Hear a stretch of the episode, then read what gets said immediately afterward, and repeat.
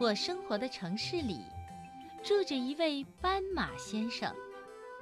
斑马先生常常向我抱怨说：“为什么这个城市里有那么多的人，那么多的汽车，那么多的房子，那么多的老鼠，而只有我一匹斑马呢？”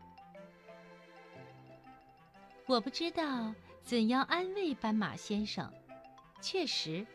整个城市都被人类占据着，只住着一匹斑马。它浑身黑白的条纹，站在城市的任何一个角落，人们都能很容易地发现它。它依靠粉刷的工作维持生活。冬天的时候，斑马先生先给树干刷石灰。斑马先生刷了整整一夜，直到天亮。他把整个城市里的树都刷成了黑白条纹的树。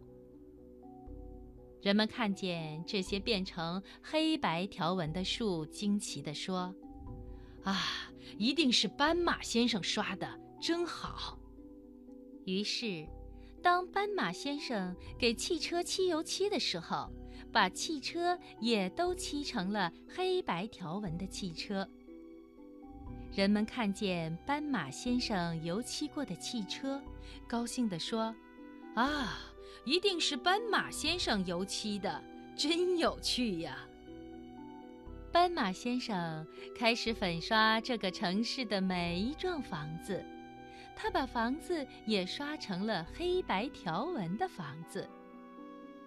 人们住在斑马先生粉刷过的房子里，不高兴地说：“事情开始变得糟糕了，这个城市要变成斑马的城市了。”斑马先生自己也不高兴起来，他发现整个城市都是黑白条纹的，他站在城市的任何一个角落，人们都很难找到他。大家说。哎，那匹斑马到哪里去了？它把我们的城市弄得乱七八糟，自己躲到哪里去了呢？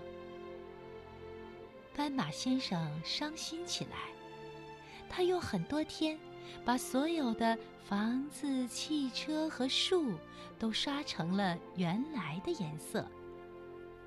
人们在恢复了原样的城市里平静地生活着，但是。我开始想念那匹斑马，想起它黑白条纹的身影出现在城市的任何一个角落。